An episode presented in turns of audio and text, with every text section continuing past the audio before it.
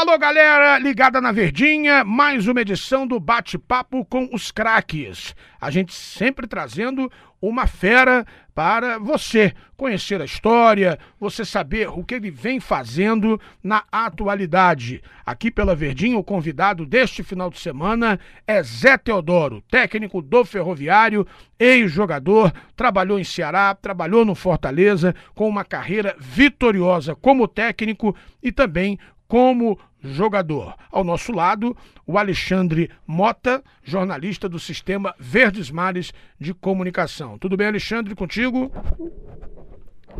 Tudo bem, tudo bem com todos os nossos ouvintes e vamos aí, né? Para esse bate-papo, vamos tentar destrinchar um pouquinho de quem é Zé Teodoro. Zé, é um prazer você ter atendido o nosso convite, vir aqui aos nossos estúdios da Rádio Verdes Mares Zé, como é que está a tua expectativa para 2020? Você pegou praticamente no final da temporada o Ferroviário. Como é que vai ser esse desafio seu para comandar o Ferroviário? Tudo bem, Zé? Tudo bem, André. Tudo bem, Alexandre. Eu acho que é um grande desafio, né? Eu sempre gostei de fazer, de, de enfrentar essas situações de montagem, porque você tem o tempo necessário. Eu tive aqui em três jogos na Fares Lopes, né? Para poder avaliar, analisar, ver a possibilidade até de classificar, faltou pouco. Mas é, tinha deixado uma base, essa base acabou não renovando né, o contrato e praticamente ficou três últimos remanescentes, que é o Nicolas, o Guilherme, um garoto de 17 anos, e o Iago, que é um atacante. Então estamos reformulando, reestruturando, montando uma nova equipe, trazendo jogadores daqueles que a gente sabe que que são, são jogadores que vêm pelo, pelo, pelo projeto, pelo trabalho, pela, pelo regional e também pela Série C, pelo treinador, né, sem dúvida, e também é, dentro da, da realidade que o clube oferece. Então eu estou muito otimista, estou confiante, estamos escolhendo adendo esses jogadores e tentar surpreender, né? principalmente na primeira fase que não, não tem Ceará nem Fortaleza. Então eu acho que a briga vai ser muito boa. Agora, você tomou conhecimento do que aconteceu com o Ferroviário. Fez um ano maravilhoso de 2019, agora na reta final da série, da série C do Campeonato Brasileiro, não conseguiu a classificação tão sonhada para a Série B. Como é que você, ao chegar ao grupo, sentiu essa repercussão dentro do grupo de jogadores? Precisou elevar a moral? Essa parte psicológica para a próxima temporada vai ser importante, Zé? É, primeiro nós fizemos isso com um grupo que estava na, na Fares Lopes, né? Mexer com autoestima, trabalhar é, é, todas essas, essas situações que o clube realmente enfrentou. Eu acho que só pode ter acontecido alguns erros que a gente não pode carregar para esse segundo, para esse ano de 2020. E já existe um projeto, um planejamento, um, e até uma pré-temporada onde a gente está recebendo jogadores, preparando, condicionando, formando uma nova família, formando um grupo dentro dos pés no chão, da realidade que o clube né, tem condições de cumprir. Então nós estamos aí é, em busca da, da, da, de uma identidade para a equipe, de um conjunto, de um entrosamento que você não tem condições de comprar, precisa de tempo. E acho que, que aos poucos nós estamos dando uma cara, né? Eu, daquilo que eu, todo mundo já me conhece no futebol no, no, no estado do Pernambuco, também aqui no Ceará. Eu gosto de surpreender, eu gosto de montar time competitivo, eu gosto de montar time que tem vontade, que tenha sangue no olho, né? E eu acho que no começo é mais transpiração do que inspiração. É, nós vamos ter que, aos poucos, ganhando essa, esse entrosamento, mas a princípio eu já estou muito satisfeito por esses 15 dias de trabalho. Alexandre. Dentro desse planejamento estratégico né, que você está montando, e como você já disse, é iniciando uma nova família, um novo grupo. O que é que o, o Ferroviário tem em mente como objetivo, né? Porque ele vem de duas temporadas em que ele reacendeu para o cenário nacional. A gente pode falar dessa forma. Uma brilhante Copa do Brasil que inclusive trouxe investimento, trouxe maior estruturação para o clube, né? É, ano passado, na verdade, nesse ano a gente teve ali a Série C que bateu também um pouquinho ali na trave, né? O time poderia ter ido mais longe. Como é que você avalia as metas do Ferroviário para 2020? Olha, primeiro dar continuidade. Eu acho que o momento do futebol cearense é muito positivo, né? Não só para o Ferroviário, mas para o Ceará, para Fortaleza. Então, por isso que eu também enfrentei esse desafio, aceitei essa proposta, estou dando dois passos para trás para dar dez para frente, para montar um projeto a convite do Jurandir, do presidente, do Neto, da turma, dos investidores, né? e com isso é, consertar tudo que foi feito de errado. Eu acho que não cabe num, num, num, trabalho, num grupo, numa montagem, às vezes a, a vaidade, né? E, e, o descomprometimento. Se você não tiver um time comprometido, você não consegue. Se não tiver um agregado, um grupo que seja coeso, que seja homogêneo e que a gente possa ter uma parceria com os jogadores, com o grupo, eu acho que aí sim pode ter acontecido algum problema de ter perdido a, o grupo, de ter dividido o grupo e de ter tido uh, algumas situações feitas que o grupo não teve um caminho certo. Então, nós não podemos ir por esse lado. Eu estou acostumado à montagem, estou acostumado a esse tipo de trabalho, mas é, trazendo e buscando valorizar o que é da casa e valorizar o que eu estou trazendo aqueles jogadores que querem um lugarzinho ao sol, né? Estão querendo realmente é, fazer um bom trabalho aqui. Então, o investimento é pequeno, mas a gente já conseguiu desbancar em outros lugares, é investimento alto. Então, eu acho que nós estamos montando um time que está entendendo nossa mensagem, que está abraçando a causa e com certeza, se tiver é, o ambiente que nós estamos fazendo lá, sem dúvida a gente pode surpreender já nessa primeira fase, porque é importante a vaga da Copa do Brasil. Nesse trabalho também de montagem, a gente sabe que você tem a parceria ali é, recente, né, que foi anunciada pelo clube, com o ex-jogador Vinícius, né, que agora vai trabalhar ali com você como auxiliar também, né? Então como é que vai ser reeditar essa parceria, né? Que já deu certo, na ocasião ele era seu jogador, né? Agora ele está ali trabalhando lado a lado com você nesse planejamento. Pois é, é, é uma situação que a gente, dentro das condições do clube, né? Ele vai ser treinador da Sub-19 e vai me auxiliar no profissional. Então, oportunidade para ele, para o Vinícius. É, sem dúvida a gente recebeu e eu logicamente aceitei, né? Que é um jogador que eu já conheço, um profissional que com certeza vai contribuir, vai nos ajudar e eu vou poder ajudar e passar muita coisa. Ele que está começando agora, né? Que tem recentemente ter feito curso e, e trabalhando com essa categoria de base. Trabalhar em cima, ele tem que esquecer que é que foi jogador e agir mais com a razão, não com o coração. Então eu acho que agora a maneira de comandar né, de liderar e comandar, você não compra no supermercado nem no açougue. Isso nasce, né, com a pessoa, mas ele a gente está dando todo o suporte, ajudando e acho que ele vai ser importante, que é um atacante e vai trabalhar a parte que eu mais exijo, que é a parte ofensiva, né, que é a parte de trabalho. Vai ser útil nos, nos observar, orientar, é, ter uma leitura, né, logicamente, ser o elo de ligação entre o treinador e a, e a comissão, aliás, entre o grupo de jogadores então nós vamos ensinar ele, mostrar para ele como é que se trabalha. Eu que estou há 20 anos já de trabalhando na estrada e lutando, buscando fazer, conquistar títulos, principalmente num, lado positivo que está sendo o Nordeste para o meu, meu trabalho. É, eu queria saber, você falou tirar um pouco do, do, do, do de ser jogador, né? Você foi um atleta maravilhoso, extremamente com uma qualidade fantástica, o Vinícius também. Quem sai do campo das quatro linhas para fora das quatro linhas tem que tirar aquele aspecto boleirão, que ainda tem alguns ex-jogadores que viram técnico. Você passou por isso?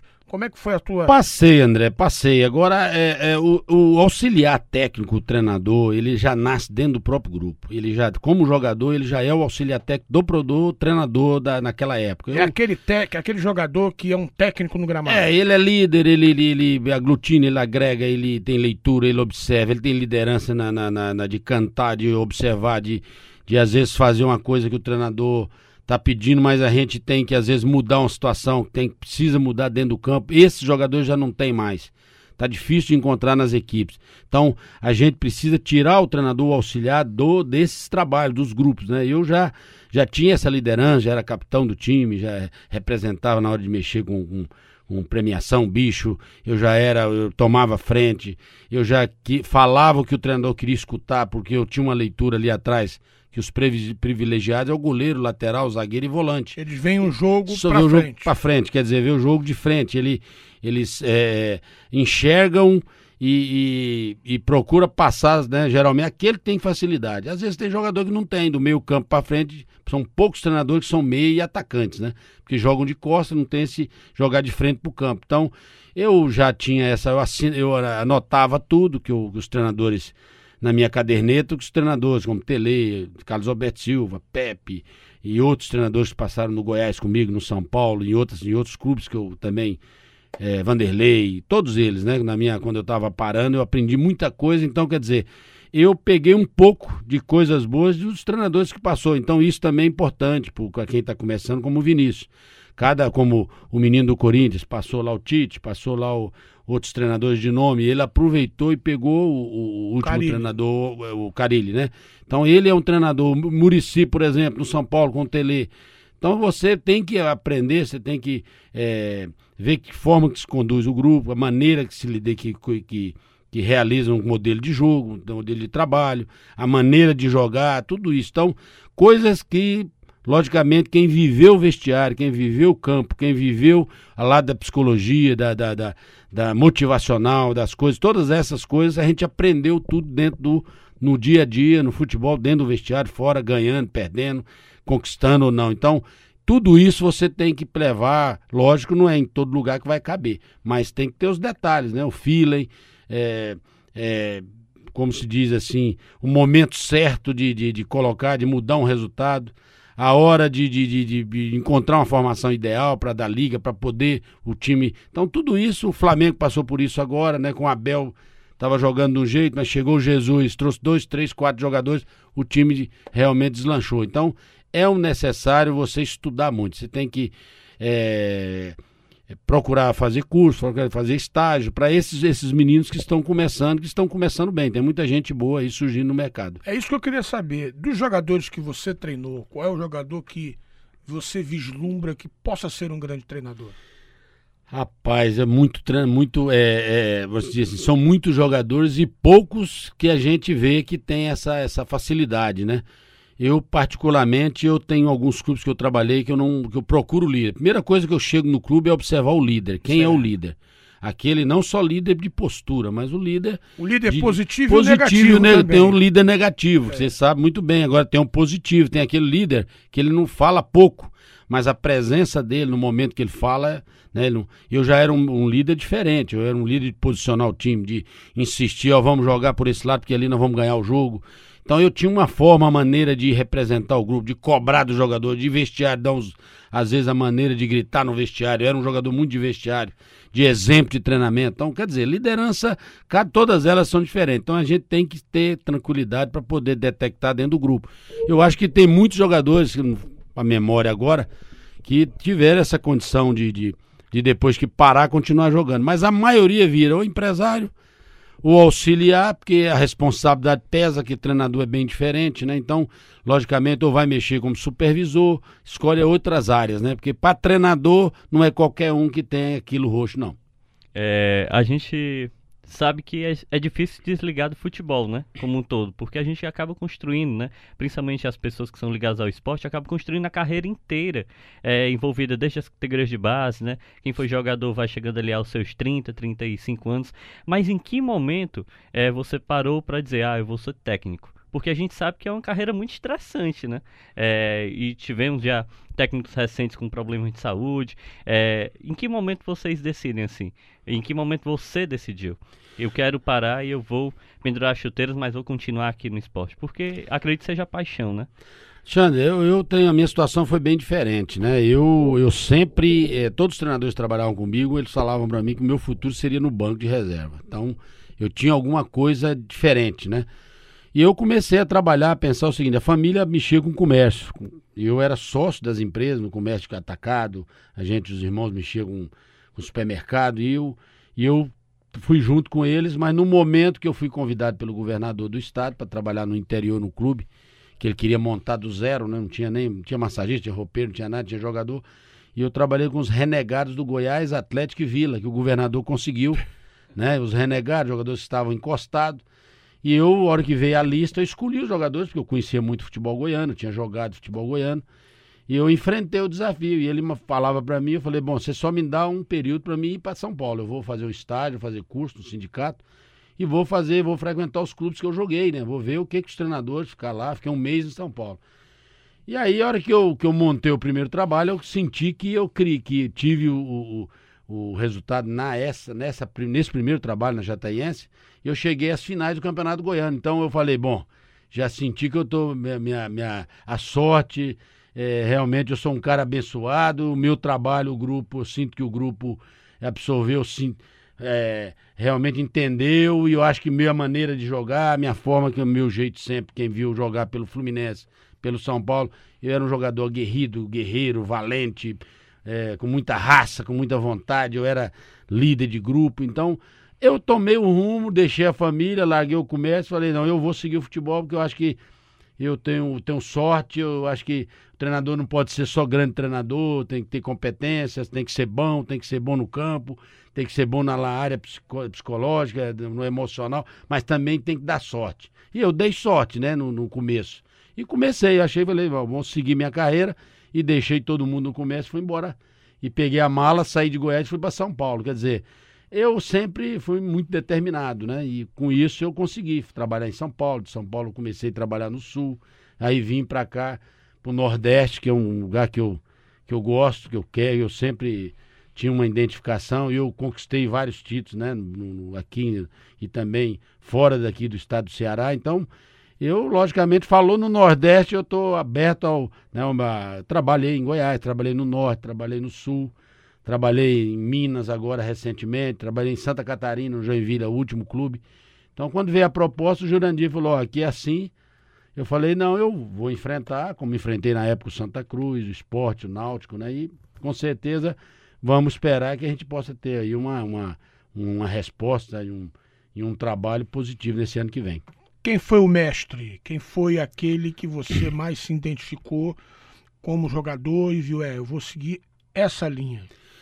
Eu, eu tenho dois treinadores que eu, eu acho que eu, vários, todos eles eu tirei um pouco de cada um, mas tem dois que eu, logicamente, na maneira de ver o jogo, de enxergar o jogo, de ter a leitura do jogo, que foi o Cilinho. Um dos poucos treinadores que. Eu ia cravar, ó. Que conhece, que enxerga, que faz mudança, que é, tem um trabalho de, de, de, relacionamento, de gerir, de gestão, de, de comando de, de grupo, trabalho de repetição, não é um treinador que era de informática, de, de computação, de, de, treinamento bonito, mas era um jogador que queria, queria é, repetir, fazer o que realmente a gente dava para dar espetáculo. Campo, ele era campo, campo, campo. na prática, na repetição. Esse era o, esse foi o treinador que eu mais peguei e depois na maneira de conduzir, trabalhar fundamento, trabalhar de exigência, de cobrança, de e, e lógico que hoje é bem diferente. O Tele Santana foi outro que que com certeza tem aí 50% do, Eu tava com do, esses da dois forma. nomes na cabeça. É, trabalhei com outros, né? Carlos Alberto Silva, Pepe, é, no Goiás trabalhei com, com, vários treinadores, se eu lembrar aqui, vou lembrar meu Deus do céu, trabalhou no Atlético Mineiro, depois teve outro, trabalhou no Fluminense também, que, que eu aprendi muito, peguei, que foi pro Goiás na época.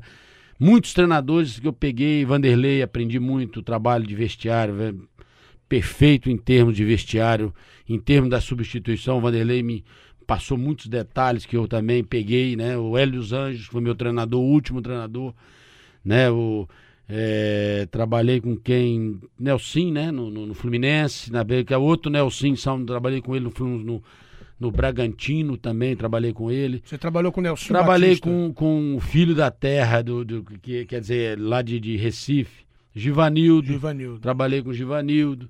É, Milton Buzeto, aí eu vou lembrando aí o menino do Fluminense, que eu também peguei muita coisa dele, muito bom treinador na época.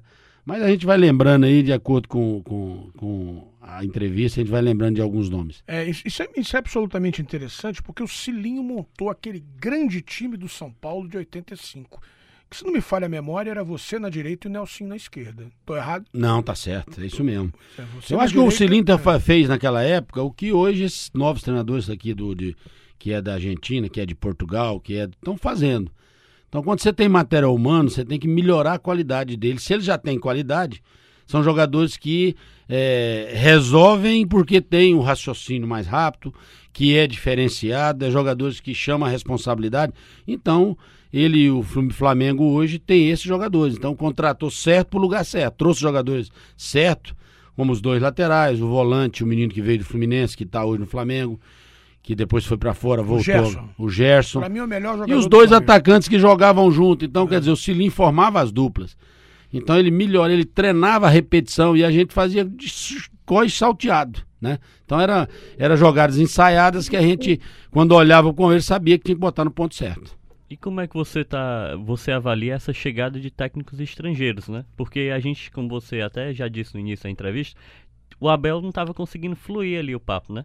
Não estava conseguindo fluir ali o, o, o, estilo de jogo. E a gente chega e vem o Jorge Jesus e consegue colocar o Flamengo é, para vencer a Libertadores, vencer o brasileiro com sobras, né? O Sampaoli também fazendo trabalho ali argentino fazendo trabalho no Santos, foi vice-campeão mesmo com investimento também um pouco baixo, né? Bem abaixo do Palmeiras. Então como é que você avalia o panorama dos técnicos, né? Essa, é, o Brasil ele precisa mesmo dos técnicos estrangeiros ou tem algo acontecendo com os nossos comandantes assim? Você que tá Não, eu, eu acho eu acho que o momento foi muito bom. Acho que a, é, nós temos que ter a humildade de saber que nós precisamos atualizar, que a gente precisa é, capacitar, a gente precisa estudar, precisa ver o que realmente a gente no Brasil, quando a gente joga, olha, a maioria dos treinadores que a gente sabe da, da, cultura que é o Brasil, que é dois, três, quatro jogos, se você não tiver resultado, você. Né?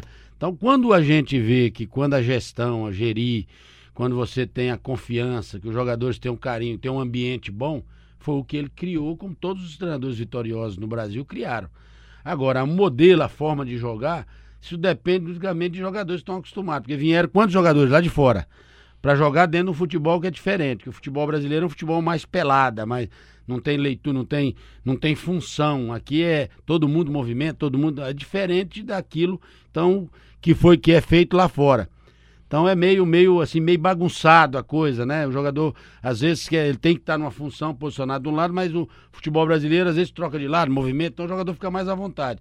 Então o que aconteceu é que ele trouxe jogadores que estão acostumados a jogar no futebol europeu a uma realidade de um futebol que tá jogando, estava jogando na defesa, que tinha mais jogadores no meio, naquela preocupação de segurar emprego, de, né, de ter resultado. Isso, isso fez com que nós, todos os treinadores, nos é, caísse um pouco dentro da, da, da, da, condição que o torcedor gosta de ver um futebol como o Silim gostava, para frente, ousado, com velocidade, com alegria.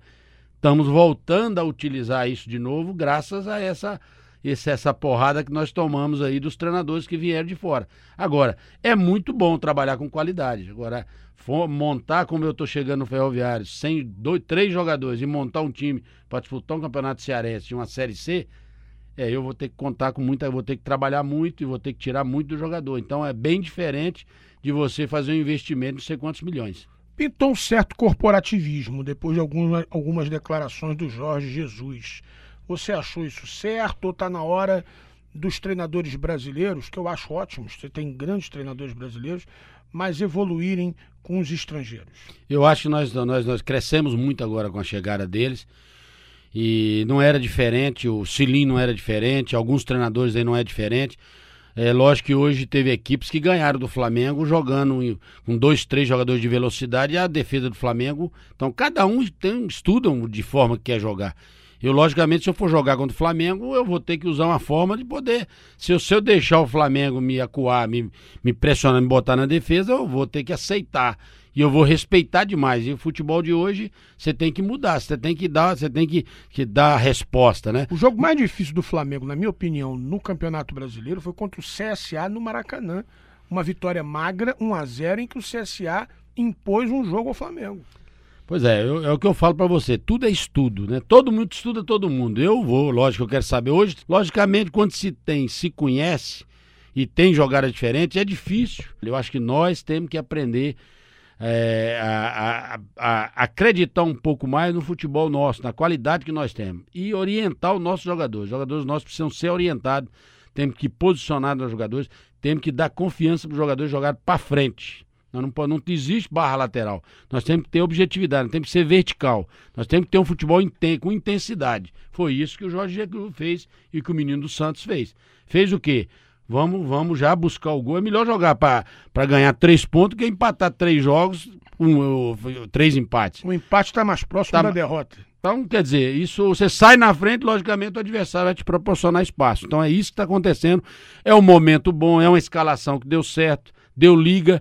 E outra coisa, quando a coisa dá certo, ela permanece, você pode ver, na época da década de 80, Flamengo, na década de 70, Flamengo Internacional, você lembra dos times Vasco, né, Botafogo, Corinthians. Né, Corinthians, São Paulo na década de 80, aí depois veio o Flamengo, quer dizer, E são momentos. É só você lembrar que a base da seleção de 82, tida e a vida como uma das maiores da nossa história, era baseada em Flamengo, São Paulo, Atlético Mineiro. É. Olha Porque aqui. eram os- Valdir Pérez, São Paulo. Leandro, Flamengo. Oscar, São Paulo. Luizinho, Atlético Mineiro. Júnior, Flamengo. Cerezo, Atlético. Sócrates, Corinthians. Falcão, que era a exceção. Roma Hum. e Zico, Flamengo. Serginho, São Paulo. Você tinha um Paulo Isidoro, que entrava ali. Né? Tinha um Nesses quatro clubes que você citou, dentro E- desses clubes. E Éder, Atlético. Com certeza. Aí, bom, quando dá certo, você encontra as peças, né? Futebol tem muito isso, né? Se você encontrar a formação e ela começar a dar resultado, e a confiança vem, porque futebol precisa ter confiança, e essa confiança é o que o que a maneira que o Jesus trata, a maneira que o treinador tem e sabe tirar e tem essa parceria e tem essa confiança e passa a gostar do treinador, a tendência natural é você dar confiança pro grupo.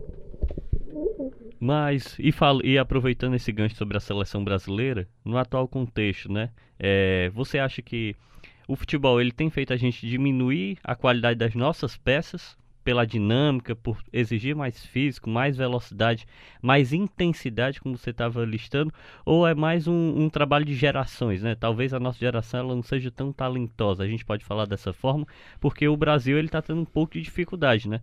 Venceu aí a Copa América, mas já vem é, vem acumulando resultados difíceis ali, né? Empates, derrotas contra times ali intermediários.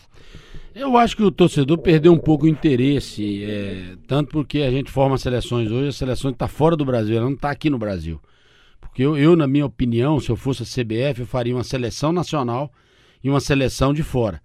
Que na medida do possível, essa seleção de fora que tivesse compromisso, os jogadores tivessem desgastado e tudo, essa seleção nacional poderia muito bem amadurecer lá fora, competir, né? jogar contra as grandes seleções.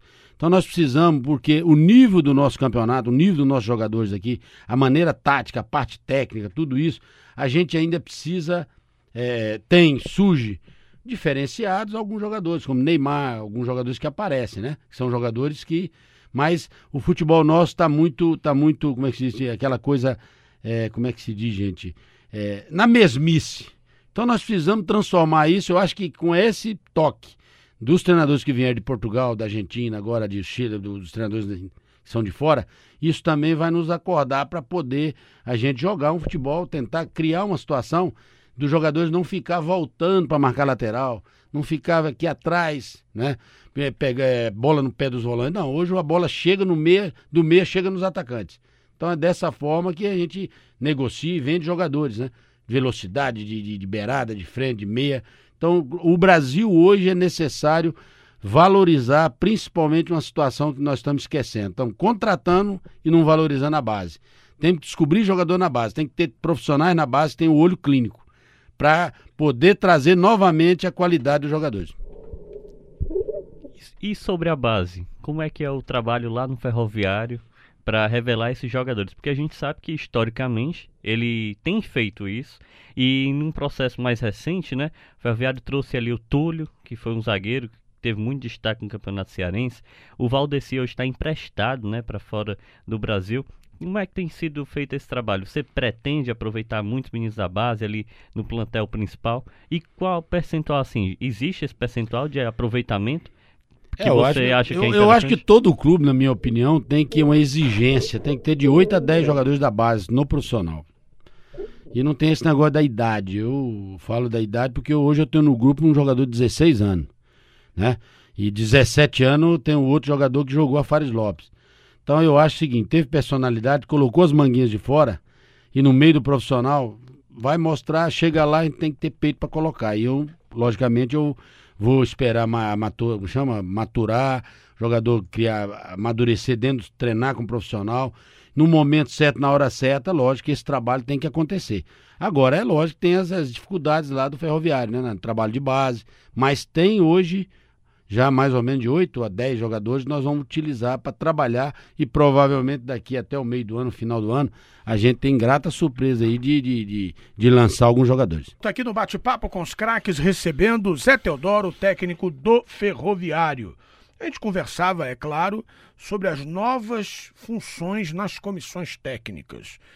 E isso, é claro, nós temos hoje analista de, de desempenho, nós temos a nutricionista, fisiologista, que na sua época não tinha. Eu me lembro que eu conversei, o Branco, ex-lateral esquerdo do Fluminense, muito amigo meu, ele uma vez falou, André, hoje eles têm tudo. Antigamente botavam um bifinho a cavalo, é. a gente comia e ia para dentro. Era assim mesmo? Melhorou é, bastante? É, não, hoje o futebol, a, a, ciência, a fisiologia, a parte de, de é, psicologia, analista de desempenho, quer dizer, hoje desde a base até o profissional, hoje você tem tudo mastigado, né? Agora, é coisa moderna, né? São coisas modernas que na realidade contribui e vai ajudar muito.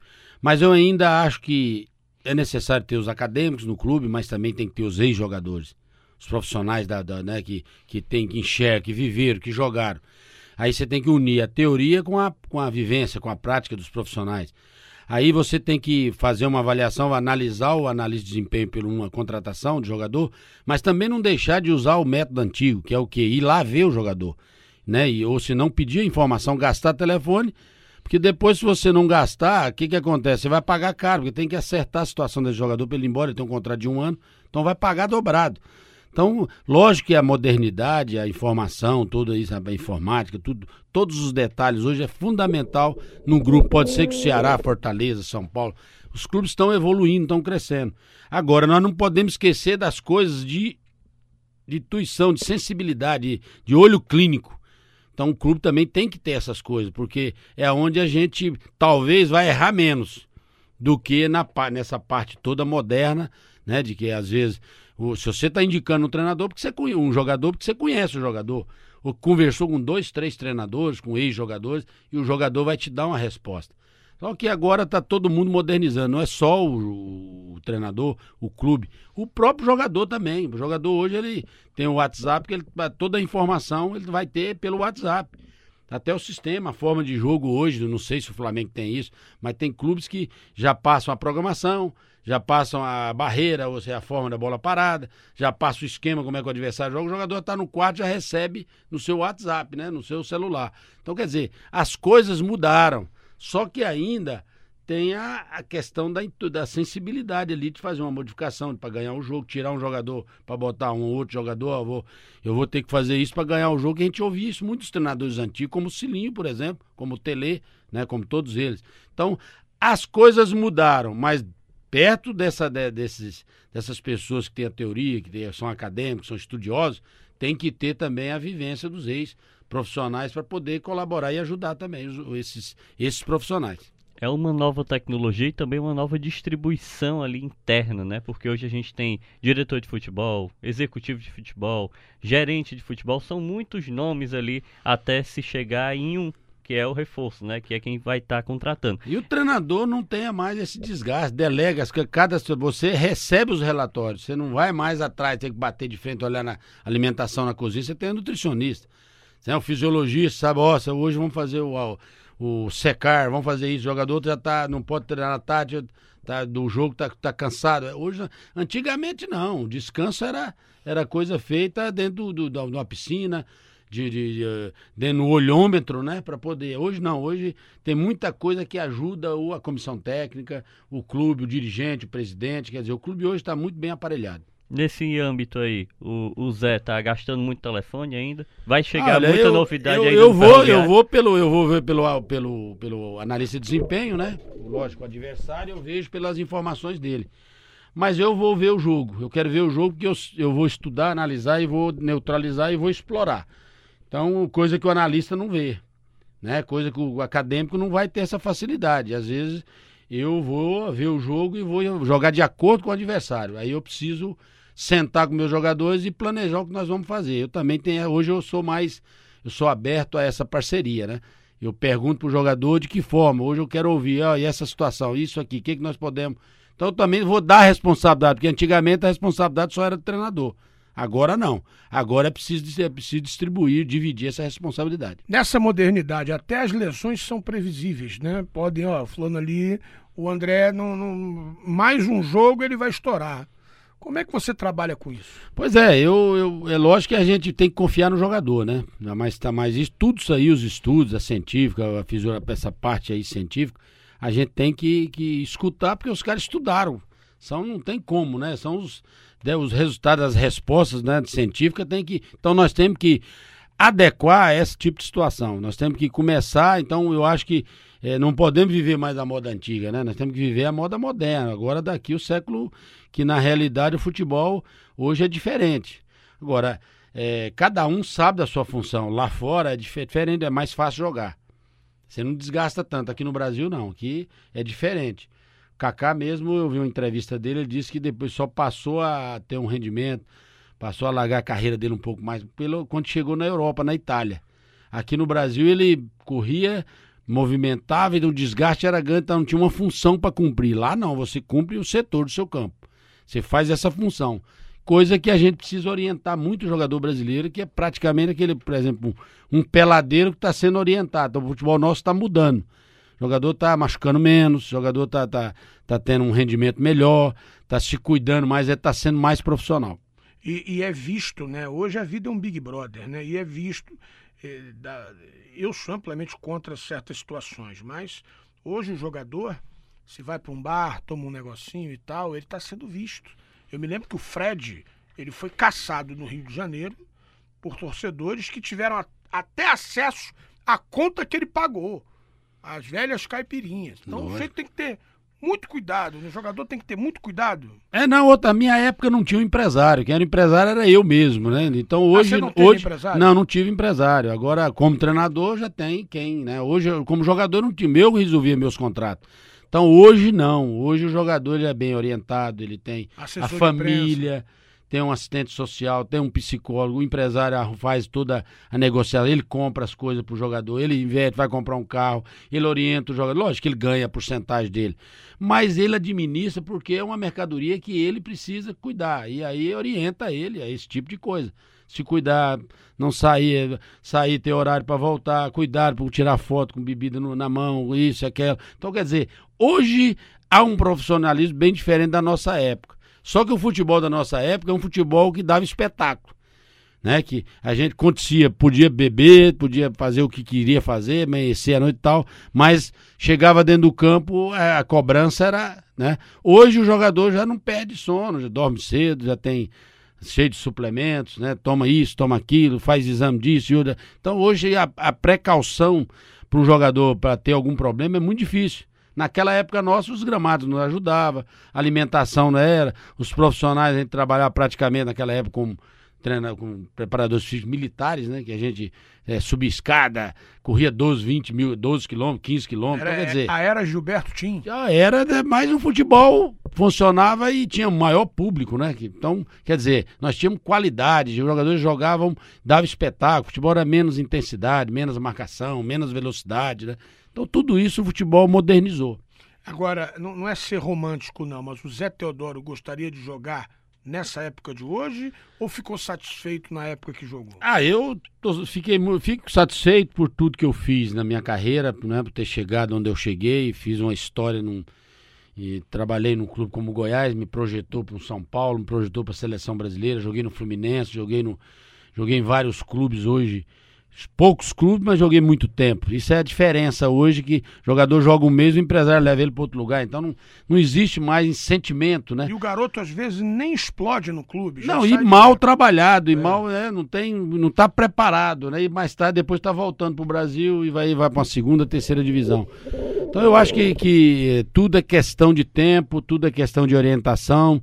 Eu acho que eu vivi uma época que eu que eu acho que hoje eu ganharia muito mais do que na época eu ganhava de que eu ganhava, que eu ganhava pouco, eu segurava. Hoje, eh, na minha posição, o jogador lateral direito está ganhando 500, 700 mil, 350, 250 mil. Então, quer dizer, tá jogando na Europa, dois, três anos já fez o pé de meia. Eu demorei dois, 15, 20 anos, né?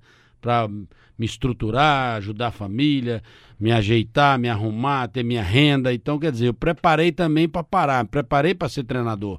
Então, logicamente, eu vou em algum lugar que eu acho que eu tenho condições de ir. Senão, eu melhor ficar aguardando, né? Vou, vou estudar, vou fazer uma, estágio, vou fazer alguma coisa, eu vou esperar, vou mexer com outro negócio, cuidar das minhas coisas. Mas eu acho que o futebol hoje é, é necessário entrar no caminho, né? Dessa modernidade. E Zé, esse amadurecimento que você está falando que teve com a sua carreira, né? É, a gente pode dizer que isso é minoria, né? Muito, acho acredito tá que muitos companheiros seus, eles acabaram ali não conseguindo vingar é, para funções de administração, de gestão, por falta desse tato, né? Por falta desse conhecimento, dessa orientação, né? Que você recebeu muito dos outros técnicos. Então eu queria saber se se isso, se, se isso é real, se é a minoria dos, dos jogadores ali que conseguem vingar no setor administrativo, no setor de gestão do clube, né, de comissão técnica, e queria também saber se você passa muito isso para os jogadores que você trabalha. Como é essa relação assim? O, o, Zé ele é um mentor? A gente pode falar dessa forma? Alexandre, eu acho que eu, eu sou o seguinte, eu oriento, eu mostro os caminhos, né? Paizão, né? Que é, a negada eu, fala é, muito. Eu paizão. falo na maneira de administrar, de tomar conta do, da, do seu investimento, do é, é, procurar aproveitar o momento que está, por exemplo, de ociosidade, que é o quê? Fazer um curso, é, aprender alguma coisa, falar línguas, é, ir para o estabelecimento comercial para aprender, se não, ou se não fazer os cursos que estão oferecendo em São Paulo, aqui em Fortaleza, no Rio de Janeiro, na CBF, que é de coordenação, que é de observação, que é de gestão, que é de preparação, de auxiliar, de é, licença A, B, C e D, né, que todo mundo tem que estar tá hoje obrigado a ter. Então nós temos que. Eu tenho que passar e ajudar esses que estão começando agora. É, tem alguns que já têm uma formação, princípios, tem família, então tem, já tem, já, já tem o segundo grau, já está estudando, está fazendo faculdade. Não vou dizer que é, são todos, mas é, uns 20%, 10%, 30% dos profissionais hoje estão fazendo. Então a orientação nossa, os dirigentes, o empresário, o presidente do clube, então há muita gente que quer ajudar o jogador, principalmente quando ele tem qualidade, né, quando ele tem condição. Então eu acho que está sendo. A mentalidade mudou. Os dirigentes é, mudaram. O jogador mudou também, né? Tem um empresário hoje que praticamente cuida da carreira dele. Então, eu acho que a gente contribui muito nessa orientação de vida, de fora, pós, fora do campo, das vezes do relacionamento com a, com a namorada, com, uma, com tem, a gente conhece alguns treinadores aí que até entra na vida particular de jogadores senta. Eu sou de sentar para tomar café, almoçar junto com o jogador. Eu não tenho aquele negócio de ter a distância, né? De falar, não, o jogador não quer, minha mesa é separada. Não, pelo contrário, eu acho que não tem nada a ver. O respeito, você não precisa se impor. Você tem. O, o jogador já percebe tudo isso já. É bacana porque é uma hierarquia, né, que você quebra né? É você fica próximo dele. E dá responsabilidade. Se você fala, pô, começam a participar também, vai, pô, peraí, eu, da, eu tenho, ali tá minha, meu, depois eu tenho também que participar junto. Eu vou, a minha obrigação agora, a minha responsabilidade aumentou. E eu tenho que passar para também os mais novos que estão subindo, né? Talvez o, o jogador mais velho tenha esse detalhe também que a gente pede muito. Agora, parceria no futebol hoje, é coisa democrática, não tem como mais. Não tem aquele negócio de xerifão que tem que ser do meu jeito, tem que fazer o que tem, tem que ser assim, senão vai sair, não. A questão é se perguntar ao jogador se ele está bem, se ele tá, consegue, como é que você gosta de jogar, como você está se sentindo bem assim, o que está acontecendo, o que, que, que eu posso melhorar para você. Então, é essa forma que está mudando o treinador brasileiro. Se não, como o menino, eu vejo o Jesus beijar o jogador, como o menino Fluminense na época beijava na nossa face, o treinador do Fluminense na época. Né? Então, quer dizer, tem alguns treinadores que têm uma maneira de, de, de, até o grupo jogar por ele, pelo grupo, pelo treinador. E, nesse, nessa conjuntura de jogar por ele, né? De ser unido de fato. É, ser jogador é importante, né? Porque a gente já conhece muito. No caso, vocês conhecem muitos bastidores ali, né? Do que acontece dentro do vestiário, dessa gestão, né? É, traz um respeito diferente? Assim... Eu, não, você tem um, você tem um dá o tempo certo de, de agir, de tomar as decisões, tomada de decisão. Fala assim, a tomada de decisão. É, hoje o palavreado melhorou muito, quer dizer, hoje é uma coisa mais moderna. O, né, de, o nível melhorou bastante. Os treinamentos, às vezes, os treinamentos muito. Eu sou adepto aos treinamentos modernos, mas eu gosto dos meus treinamentos antigos, que é onde eu encaixo, onde eu vejo que. Tá? Eu vou, eu pego um pouco de cada, né? De cada eu vou vendo e a minha, o método de trabalho, lógico que você usa, o, ah, eu falo, ah, uma linha alta, a gente sabe que é marcação pressão, né? Muda só, as coisas são as mesmas, né? Os mesmos, mudou só os nomes, mas a gente vai se interagindo, vai passando pro jogador, o jogador também tá aprendendo esse novo palavreado aí, a forma de fazer. Agora, a montagem é uma coisa de cada treinador. Não adianta, é, viveu lá dentro, conhece, ver o semblante, ver o olhar do jogador, o brilho nos olhos do jogador, a gente tem uma certa experiência porque nós vivemos o vestiário. calcanhar de Aquiles da imprensa, e tem sempre uma parceria, tem que ter uma parceria. Você viveu uma época que a imprensa e, e os jogadores eles tinham uma amizade, às vezes aniversário de família, as relações eram diferentes. Agora eu vou falar profissionalmente falando. Você é adepto do treino fechado? Paz, eu, eu, eu sou o seguinte, eu, eu se se tratar de um jogo decisivo, um doido decisivo, que eu acho que, que ali é, é, é o título que está em jogo, tudo bem, mas eu acho que durante é, o período, a semana de trabalho, eu acho que para mim, eu sempre vou, inclusive ontem me perguntaram, e amanhã você vai deixar amanhã? Tá, pode abrir. Pode deixar o torcedor, a imprensa, fica à vontade. Não tem problema nenhum. Nós estamos num período de formação, estamos num período de treinamento. Lógico que quando entrar numa reta decisiva, eu sempre, né, no, por exemplo, é, abro, vou abrir para a imprensa para ela fazer a tomada, fazer a entrevista e tal. Se eu tiver que fazer alguma coisa, faço, mas depois eu abro novamente. Pode estar tá liberado, o pessoal pode entrar e fazer, quando for o jogo decisivo. É, aquela semana inteira fechada realmente é não, é complicado. Já, né? É difícil, isso eu já não. Eu já tenho um bom relacionamento com a imprensa. É lógico que os caras precisam de matéria, precisam estar tá acompanhando. Eu digo, o cara precisa observar o treinamento também para poder dar o depoimento dele lá na rádio, né? Falar da, de que, que os comentaristas perguntam, como é que o Zé Teodoro montou? Ah, eu não posso falar, ele fechou a semana inteira eu acho que vai haver possibilidade de vocês observarem, vai haver também momentos que a gente também tem que ter um pouco mais de, né, de precaução, de é privacidade.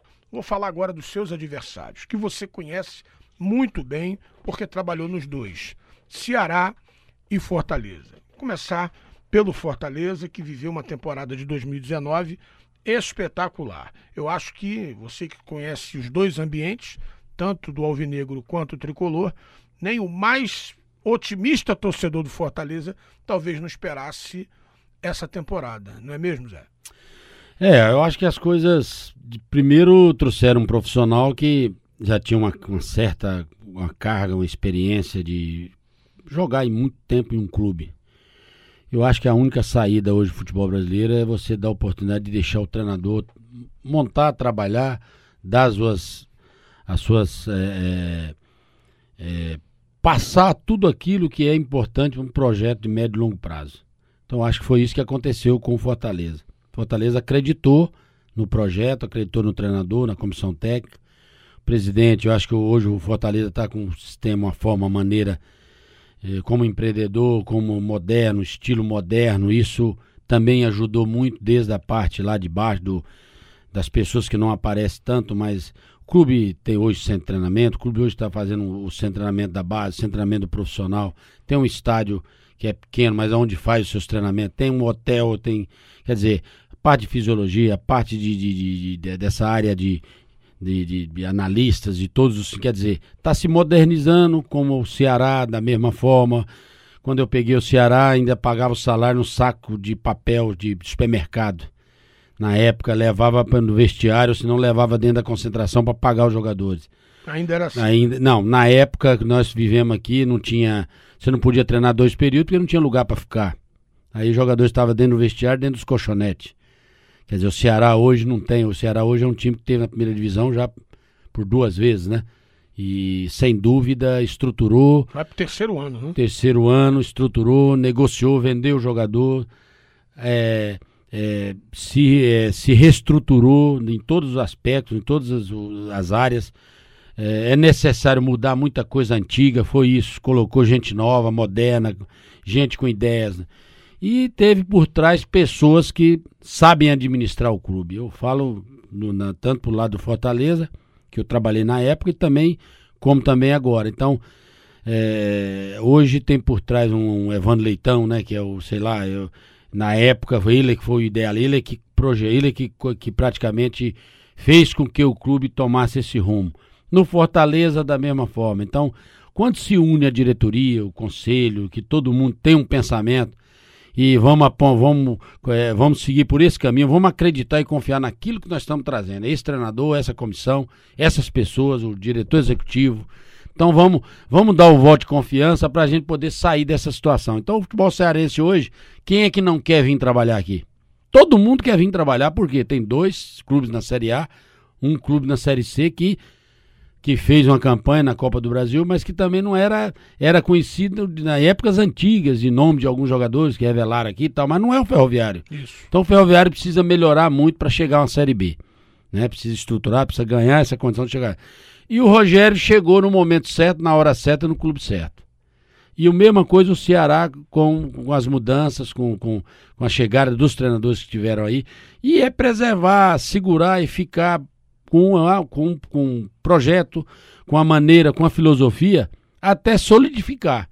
Né? O Ceará ainda não chegou no ponto que está o Fortaleza, mas já está bem próximo, bem perto.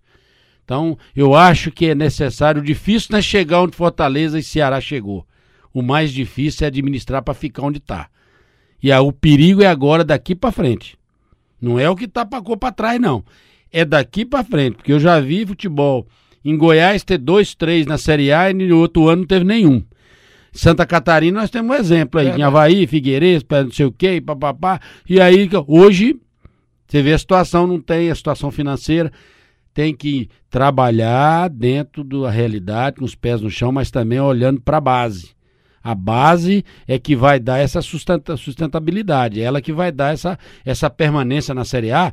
Se você ficar no, só no investimento de comprar, de trazer e colocar, tem que começar a fazer em casa e dar uma identidade para o jogador. Dar, os jogadores da base precisam ser trabalhados aqui, trabalhar para o profissional, para poder dar essa, essa, essa condição de pelo menos 4, 5 tem que ter. Que às vezes a contratação não dá certo e a base eu considero é, uma, uma plantação. Às vezes a safra não é boa. Então depende muito do, do, das pessoas que estão trabalhando. Eu, eu, particularmente, acho que quem deve ganhar bem são pessoas que estão tá trabalhando na base. São os olheiros, são os observadores, são os treinadores, preparadores físicos, fisiologistas. Pessoal da base precisa.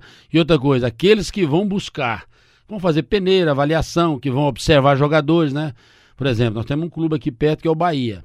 O Bahia hoje, ele, e o Goiás em Goiânia, ele vai observar a Taça São Paulo apareceu lá no, no, no, no, time da não sei da onde, ele vai lá e capta e pega, compra o jogador e leva pro, pra, lá pro, pra base do Goiás, pra base do, do Bahia. Então esses jogadores vão trabalhar no clube, daqui um pouco tá o quê? Se despontou na Taça São Paulo, que é o lugar. Vai embora. Vai ver do Ceará leva. Deu? Então os clubes precisam ter esses observadores que são ex-jogadores, que vão, né, que determinado um grupo vai um, um observador vai para tal lugar vai observar o grupo lá de Ribeirão Preto. Fica lá só assistindo o grupo dos jogos do Ribeirão Preto. Ah, sub-17, sub-17. E aí faz o quê? Porque às vezes não aparece aqui no Nordeste. Que às vezes um jogador do Nordeste aqui, ele chega em outro clube, não está no nível que está lá. E chega lá, bate e volta para cá. Por exemplo, a gente vê vários aí que eu tenho, né? Eu vou acompanhando futebol, eu sei. Então, às vezes, ele fala assim, pô, esse menino aqui é... Mas aqui, lá tem 10 deles, desse mesmo nível. Então, precisamos analisar e fazer daqui as categorias baixas competir. Não é só a Taça São Paulo. Todos os torneios, todas as competições, até internacional, tem que botar os meninos para competir. Porque só assim a gente vai descobrir, vai revelar e vai lançar jogador. E até muitas vezes os jogadores eles a gente até revela, né? Mas eles não têm nenhuma oportunidade, não tem um técnico que concede espaço nele no profissional, aí ele vai ser emprestado, vai jogar uma temporada em um outro clube brasileiro, depois se destaca e vai jogar fora do país, até às vezes muda a nacionalidade, né? E acaba nunca jogando no seu time formador. É, antigamente você tinha sentimento pelo clube, você jogava, eu fui praticamente, joguei 16 anos no Goiás, joguei 7 anos no São Paulo. Hoje você não tem como. Você não, tá, hoje o jogador sai daqui, quando vai lembrar, está convocado para a seleção, mas ele saiu daqui, foi para Portugal. Pode ver, Portugal de Portugal, vai pra, pra, pra lá para a Rússia, vai para o estado, como chama? Para Alemanha, estoura na Alemanha. Não passou. Então é necessário botar observadores no interior, nos estados, em tudo quanto é lugar. Porque você vai lá, pega uma van, bota as camisetas, como chama? Os coletes, e vai fazer teste lá no interior. É lá que você vai captar jogador. Em que pé está o Ferroviário dentro desse projeto, né? Que você cita de, de formador, de clube formador e de clube que dá oportunidade ali. É, o presidente ele tem uma ideia, ideias, né? Ele é um cara que a gente sente que é moderno, né? Agora é um clube ainda que necessita de, do conselho, de abnegados, ainda de investidor, não tem uma situação como tem o Ceará e o Fortaleza hoje. Então ele precisa melhorar, precisa, e aos poucos lá tem projeto, tão, tão, já estão começando a melhorar as escolinhas, melhorar um, hoje um sub-19 já fez uma campanha boa no Cearense. Então é necessário montar é, a estrutura para dar condições para esses profissionais da base. Jogador tem, agora tem que viajar, tem que levantar a bunda da cadeira, né? E ir atrás. Se você acha, mas tem que buscar, você tem que gastar, você tem que investir. Para investir, precisa vender jogadores para estruturar o clube. Então, é, enquanto ficar todo mundo ajudando, fica difícil. Nesse cenário, o Zé, ele tem, vislumbra ali um projeto a longo prazo, junto ao ferroviário? Olha, é, nós precisamos de media, nós somos de imediatista, a gente precisa agora da vaga da Copa do Brasil, que são sete jogos. Então a gente precisa dar uma atenção maior na parte profissional, mas da, com isso orientando, conversando e trazendo os meninos para treinar no profissional. Quer dizer, vai nos completar treino, vai completar concentração, vai completar jogos, vai entrar em jogos, não tiver tal. Aos poucos nós vamos começando a amadurecer os meninos. Agora, você sabe que a gente precisa ganhar a vaga da Copa do Brasil. O clube só vai ter retorno financeiro se ganhar a vaga da Copa do Brasil. Então nós estamos depositando todas as atenções nesses sete jogos que nós vamos ter. Mas não vamos esquecer, hoje já tem sete, oito jogadores, nós vamos trazer mais. Mais dois ou três que já está é, agendado para trazer. E vamos observando os que estão lá. Uns vão sobressaindo e outros a gente sabe que não vai, não vai ter condições, a gente acaba arrumando, emprestando, né? E colocando e recolocando em outro lugar. Então a fase inicial ali do Campeonato Cearense é a prioridade máxima da diretoria coral, assim, a gente pode... É, a prioridade é a vaga, é os sete, os sete jogos, e a vaga da Copa do Brasil já dá uma com a receita para o clube. Então, logicamente, sem Ceará e Fortaleza, a gente tem que depositar todo o foco dentro desses sete jogos. A gente tem também concorrentes ali que estão num patamar similar, né? O Calcaia foi campeão, né, recente, ganhou o Fares Lopes. Temos ali o Floresta também, o Atlético Cearense. Então Os você... trabalhos estão bem adiantados, né? Isso aí são projetos já de, de, de um ano passado, de dois anos, três anos. Então, quer dizer, está muito mais próximo. Mas como a gente está montando um time que a gente tem jogadores que a gente já conhece, então a gente vai, logicamente, tentar surpreender esse, essa condição que eles têm que os ferroviários não têm.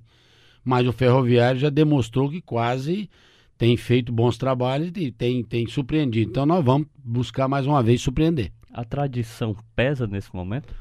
Olha, é tradição se você montar time. Eu acho que tem que montar time competitivo, montar time bom. Você tem que investir para montar time bom. Você quer subir para B, né? Você quer ser campeão cearense, quer subir, então você tem que investir. Só que é, o clube tem feito conquistas com dentro do limite, dentro do patamar e dentro dos pés no chão.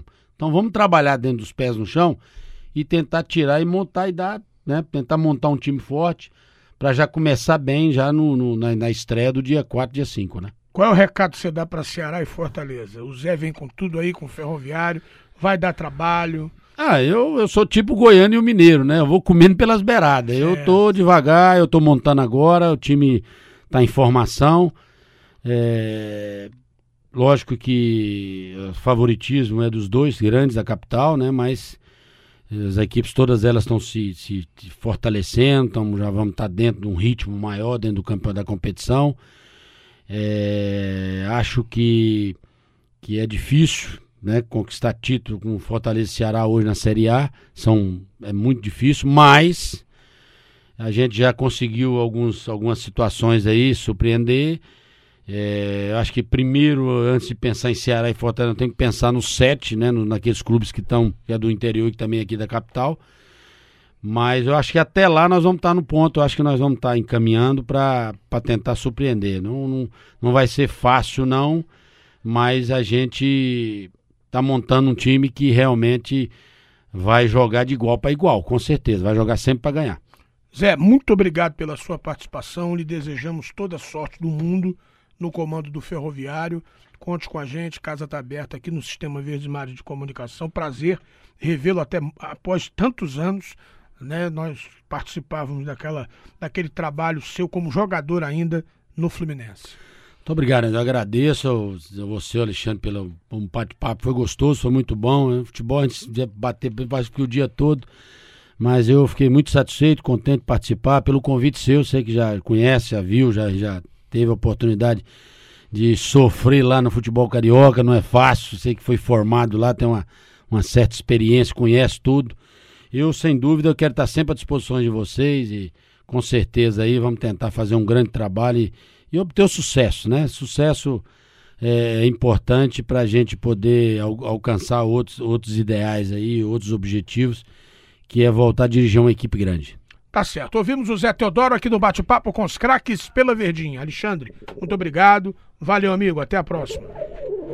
Eu que agradeço pela oportunidade e também desejar boa sorte, né? Zé Teodoro aí, um experiente no do futebol cearense e tem tudo para galgar ali, quem sabe até chegar no patamar de Ceará e Fortaleza, que a gente acha que está longe, mas se pensar que o Fortaleza subiu da C para B, da B para tudo de forma contínua, então pode ser algo para se vislumbrar no futuro. Valeu, gente. O bate-papo com os craques volta dentro da nossa programação esportiva da Verdinha com mais uma fera, tá? Fique com a gente.